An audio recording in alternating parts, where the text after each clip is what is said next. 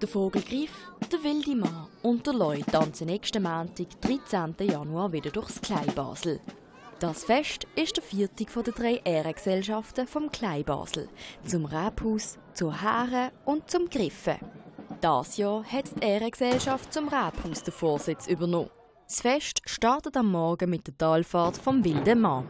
Er dreht seinen Rücken dabei immer im Großbasel zu. Beim kleinen Klingental treffen sich dann die drei Ehrenzeichen. Auch letztes Jahr ist Tele Basel beim traditionellen Kleinbasler Brauch mit dabei gewesen und hat die drei Figuren, ihre Tamburen, die Bannerherren und Ueli bis zu den Schlusstanz begleitet. Wer keine Zeit hat, vorbeizugehen, kann die jahrelange Tradition oben bei uns in den News nachschauen. Und dann in unserer Spezialsendung am 18. Januar.